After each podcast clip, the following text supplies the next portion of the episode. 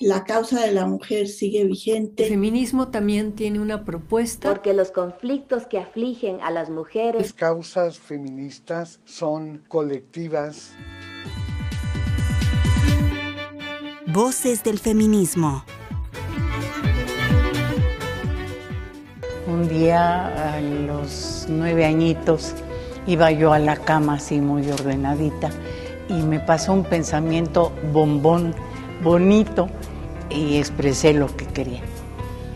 Allí es donde nació precisamente mi vocación de escribir.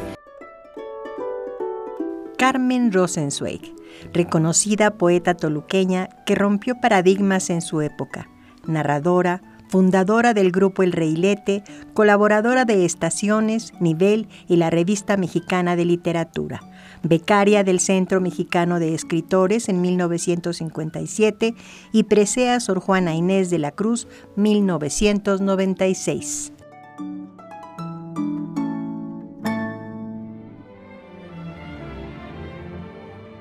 Nació en la capital mexiquense el 9 de noviembre de 1925 en la primera mitad del siglo pasado, se alejó de la casa familiar para ir a la Ciudad de México a alcanzar sus metas, participando en talleres literarios para fortalecer el talento que siempre la acompañó. La construcción muy personal y creativa de sus novelas es un parteaguas en la literatura de las mujeres.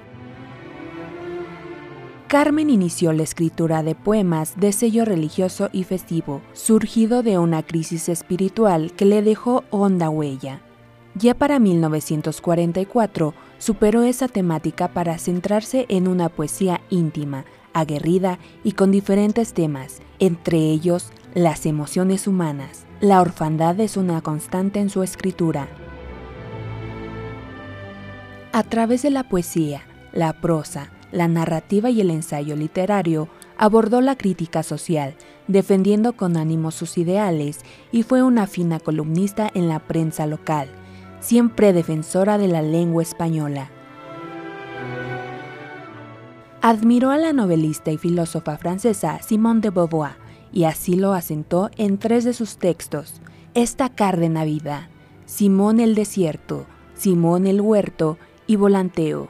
Su obra literaria está compilada en Obra Reunida, volúmenes 1 y 2, editados por el gobierno mexiquense murió en la ciudad que la vio nacer el 9 de septiembre de 2010. Carmen Rosenzweig, en Voces del Feminismo.